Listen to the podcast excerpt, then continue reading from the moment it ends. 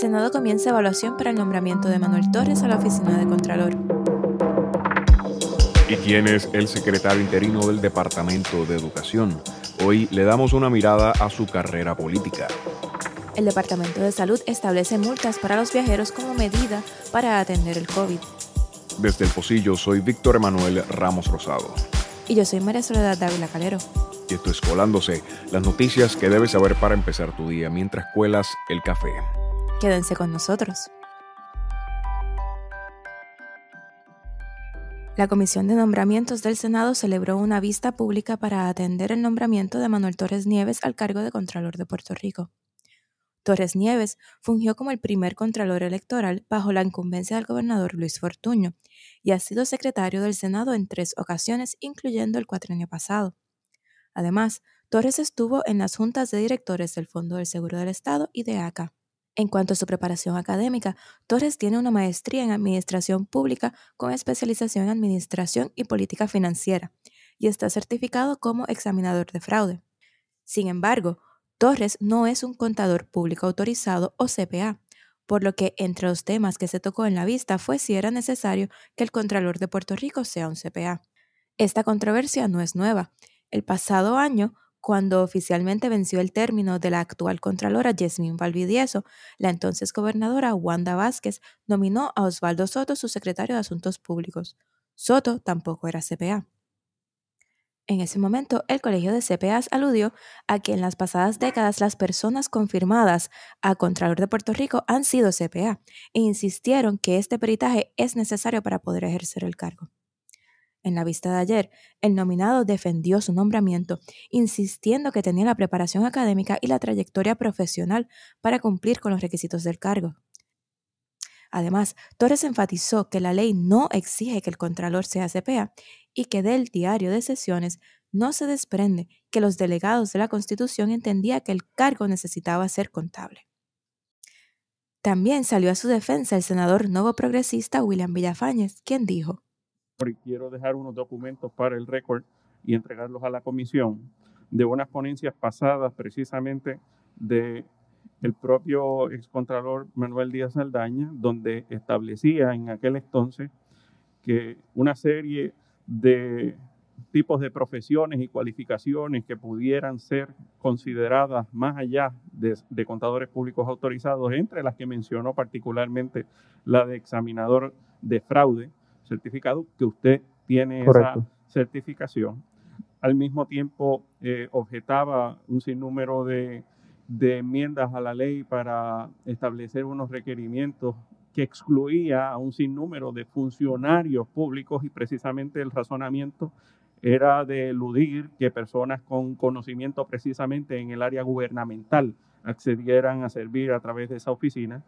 También una ponencia de la Contralora actual, Yasmín Valdivieso, en la que esboza una serie de argumentos de por qué no debiera ser exclusivo para un contador público autorizado el cargo de inspector general y que en efecto el Estado de Derecho tampoco lo requiere para el cargo de Contralor de Puerto Rico.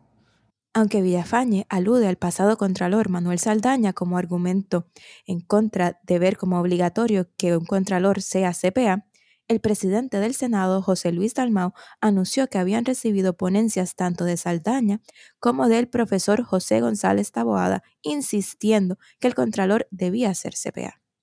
En otros temas, a preguntas de la senadora del Movimiento Victoria Ciudadana, Ana Irma Rivera Lacén, sobre qué otras herramientas de fiscalización le gustaría ver como Contralor, Torres argumentó que darle más poderes a la oficina del Contralor podría traer issues constitucionales. Habíamos hablado en, una de las preguntas, se ha hablado de la posibilidad de, que el, la oficina del Contralor, lo recuerdo de mis años aquí, tenga facultad para llevar casos directamente. Poderes, exactamente. Sí, poderes.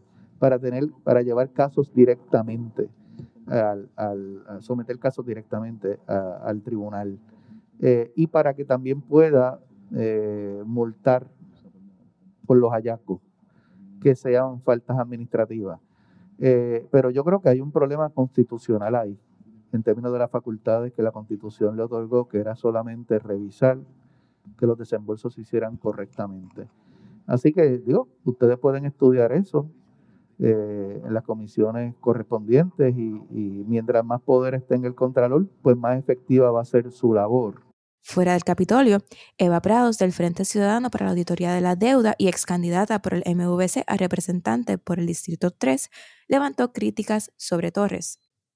Prados publicó en su cuenta de Twitter, y cito, Manuel Torres era el secretario del Senado cuando solicitamos los salarios del personal del Capitolio. Este señor nunca contestó la solicitud de info inicial y tuve que demandarlo, y un tribunal le ordenara la entrega para que se publicara la información. Cierro cita. El nombramiento de Contralor es a 10 años, pero el incumbente no abandona el cargo hasta que se confirme su sucesor, por lo que Yasmín Valvidieso se mantiene en el cargo. Bueno, veremos qué sucede finalmente con el nombramiento del Contralor de Puerto Rico. Eh, ha sido es un puesto muy importante, ¿no? Y clave en la fiscalización de los procesos en Puerto Rico, así que definitivamente un cargo al que le, debemos tener el, ojo echado en todo momento. De aquí quiero sacar dos cosas. Uno es eh, el planteamiento de que darle más garras a la oficina del Contralor puede traer eh, problemas constitucionales. Eh, porque recientemente precisamente se ha hablado de que parte del problema, por ejemplo, en el caso del de, eh, el municipio de Mayagüez, es que la oficina de, la Contralora no tiene injerencia. Así que yo creo que eh, en general debemos sí repensar esta oficina y ver cuál es su alcance, al igual de, de, analizar si, si inclusive entre los poderes que tiene pasados contralores han ejercido toda eh, la autoridad que tienen, particularmente en temas como lo que es la emisión de, de bonos.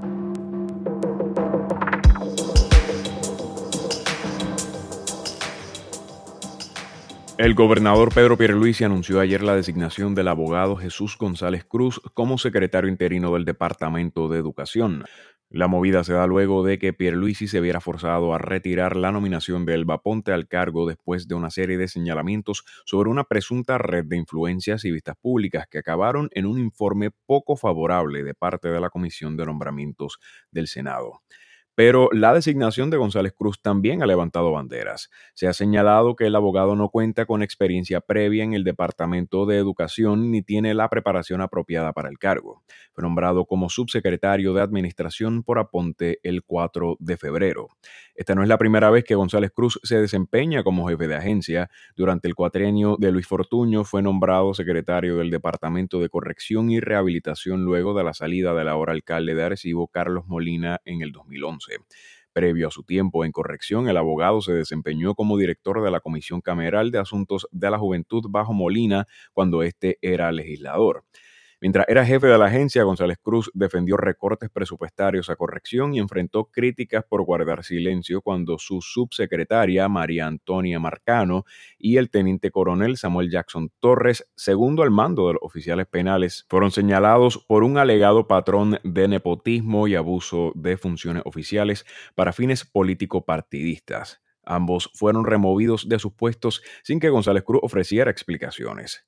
Sobre este asunto, el entonces representante popular Luis Vega Ramos expresó en una publicación del 2 de mayo de 2002 en su página web que, y cito, en medio de un serio escándalo público, el secretario González se negó a rendir cuentas en torno a la salida de la subsecretaria Marcano y del teniente coronel Jackson. Esto a pesar de que sus salarios se pagan con fondos públicos provenientes del presupuesto del Departamento de Corrección. Ambos enfrentan serias imputaciones por utilizar sus posiciones de autoridad en la agencia para beneficiarse ellos y a sus familiares y para presionar a sus subordinados a que aportaran económicamente al PNP. Cierro cita. Jackson Torres negó las acusaciones de ser recaudador del PNP y luego demandó a la agencia por despido injustificado para más adelante desistir de su demanda y regresar a corrección en el 2018 bajo el secretario Eric Rolón. Bajo la administración de González Cruz también se dio la trágica muerte de ocho confinados cuando un golpe de agua arrastró al autobús en que eran transportados en el año 2000. 11. El entonces secretario de Corrección negó inicialmente que hubiera negligencia por parte de los oficiales correccionales que los transportaban. El conductor del vehículo luego fue sentenciado a 12 años de probatoria luego de un juicio en que los confinados narraron las vivencias en las que rogaron a el oficial que no cruzara el cuerpo de agua. El incidente además resultó en el pago de más de 800 mil dólares en el 2014, luego de que dos reos sobrevivientes y las familias de las ocho víctimas demandaran al departamento. González Cruz también justificó una reunión llevada a cabo entre confinados, alcaldes y el entonces presidente del Senado, Tomás Rivera Chats, en el 2012, negando que la misma tuviera como fin la búsqueda de votos de esa población. Ese mismo año salieron a relucir las extensas relaciones de Rivera Chats con líderes de gangas carcelarias, a quienes tanto él como otros líderes del PNP prometían mejores condiciones a los confinados de ciertos grupos, presuntamente a cambio de recaudaciones y apoyo al partido. Tan estrechas eran las relaciones que alegadamente la destituida subsecretaria bajo González Cruz, María Antonia Mercado, llegó a reunirse con el líder de una de las gangas el mismo día de las primarias del 2012. Estos son solo algunos de los puntos controvertibles en la carrera política del recién designado secretario interino del Departamento de Educación, cuyo futuro es incierto luego de que el presidente del Senado, José Luis Dalmau, expresara que éste tiene que contar con la aprobación del cuerpo para ejercer al cargo. Yo creo que siempre hay eh, preocupación cuando un jefe de agencia no tiene experiencia, ¿verdad? No, no viene del mundo al que se supone que esté dirigiendo. Eh, en este caso, yo creo que eh, también está la particularidad, sin embargo, de que no creo que se quede por un tiempo prolongado. Igual puedo estar equivocada, pero me parece que la intención del gobernador es básicamente que él termine lo que queda de sesión, ¿verdad? Y, entonces después, eh, para quizás para la próxima sesión, entonces nominar a alguien que sea el que pasaría a consideración de la, de la asamblea. Eh, pero eh, aunque probablemente no esté mucho tiempo, está en un tiempo crucial porque es eh, el momento en que las escuelas tienen que prepararse para lo que va a ser el año que viene. Y, y, por escuelas, entiéndase, las escuelas físicas, así como lo que debe ser la educación virtual, porque pues hay una posibilidad que, el COVID todavía no esté controlado a un nivel que permita el regreso total a clase. Yo creo que una de las cosas importantes a señalar aquí es que sea cual sea la cantidad de tiempo que eh, González Cruz ejerza como secretario interino, en cualquier periodo corto de tiempo se pueden hacer muchas cosas, ¿no? Se puede acceder a mucha información, se pueden hacer muchísimas gestiones. Así que ciertamente hay que mirar de cerca eh, cualquier gestión que pueda hacer este secretario, aunque sea en facultad de interino, ¿no? Eh, y aunque sea por un tiempo limitado, ciertamente tiene una carrera política eh, bastante controvertible. Yo creo que uno de los asuntos más preocupantes es su falta de experiencia dirigiendo específicamente un departamento como salud. Y vamos, son departamentos bastante distintos en su modo de operación, el personal con el que cuentan, presupuesto, poblaciones, ¿no? Eh, y yo personalmente no creo que una persona eh, que venga de dirigir un departamento como el Departamento de Corrección y Rehabilitación necesariamente está capacitada para dirigir un departamento como eh, lo es Educación.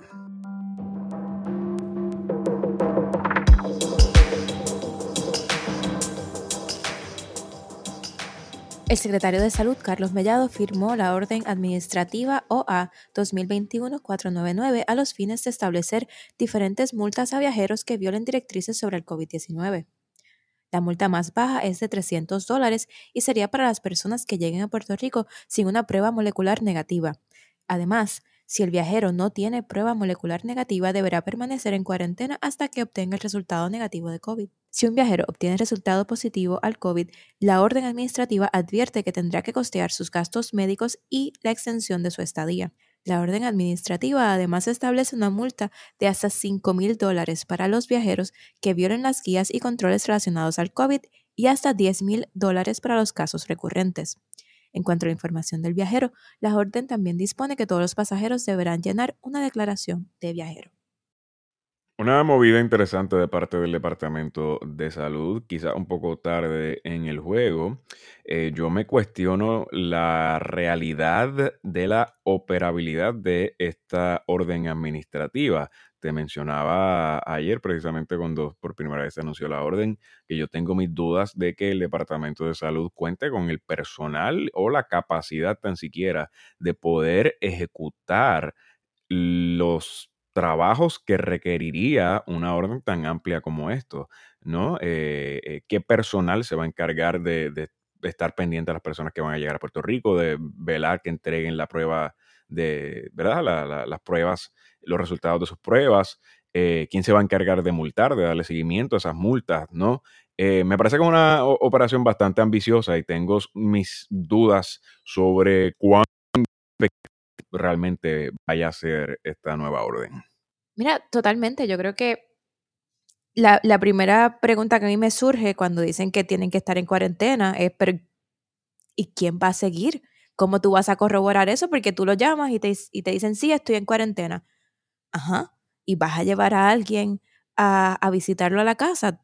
Porque yo no creo que, que el Departamento de Salud tenga el personal. Sobre las multas, pues sí me parecen positivas y me sorprende que hayan tardado tanto en, eh, en haber trabajado esas multas. Yo creo que el, siempre se decía que se podía hacer más en cuanto a los viajeros, en cuanto a las personas que llegan por los aeropuertos, y decían que eso era controlado por, por TSA, y tú dices, bueno, sí, la entrada es controlada por TSA, pero tú puedes poner medidas aquí, y, yo creo que pues la multa eh, Er, eh, ya hacía falta.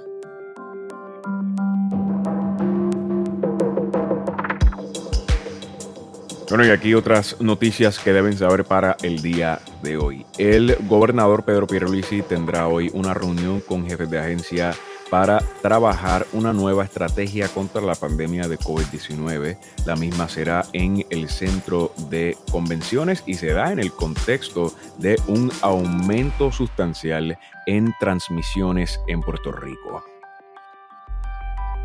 Y ayer culminaron las vistas del juicio contra Derek Chauvin, el ex policía acusado de asesinar a George Floyd. Se espera que el jurado emita un veredicto pronto mientras el estado de Minnesota y el país entero se preparan para posibles protestas. Muchas gracias por acompañarnos y les esperamos mañana para guiarles por las noticias que deben saber para comenzar el día.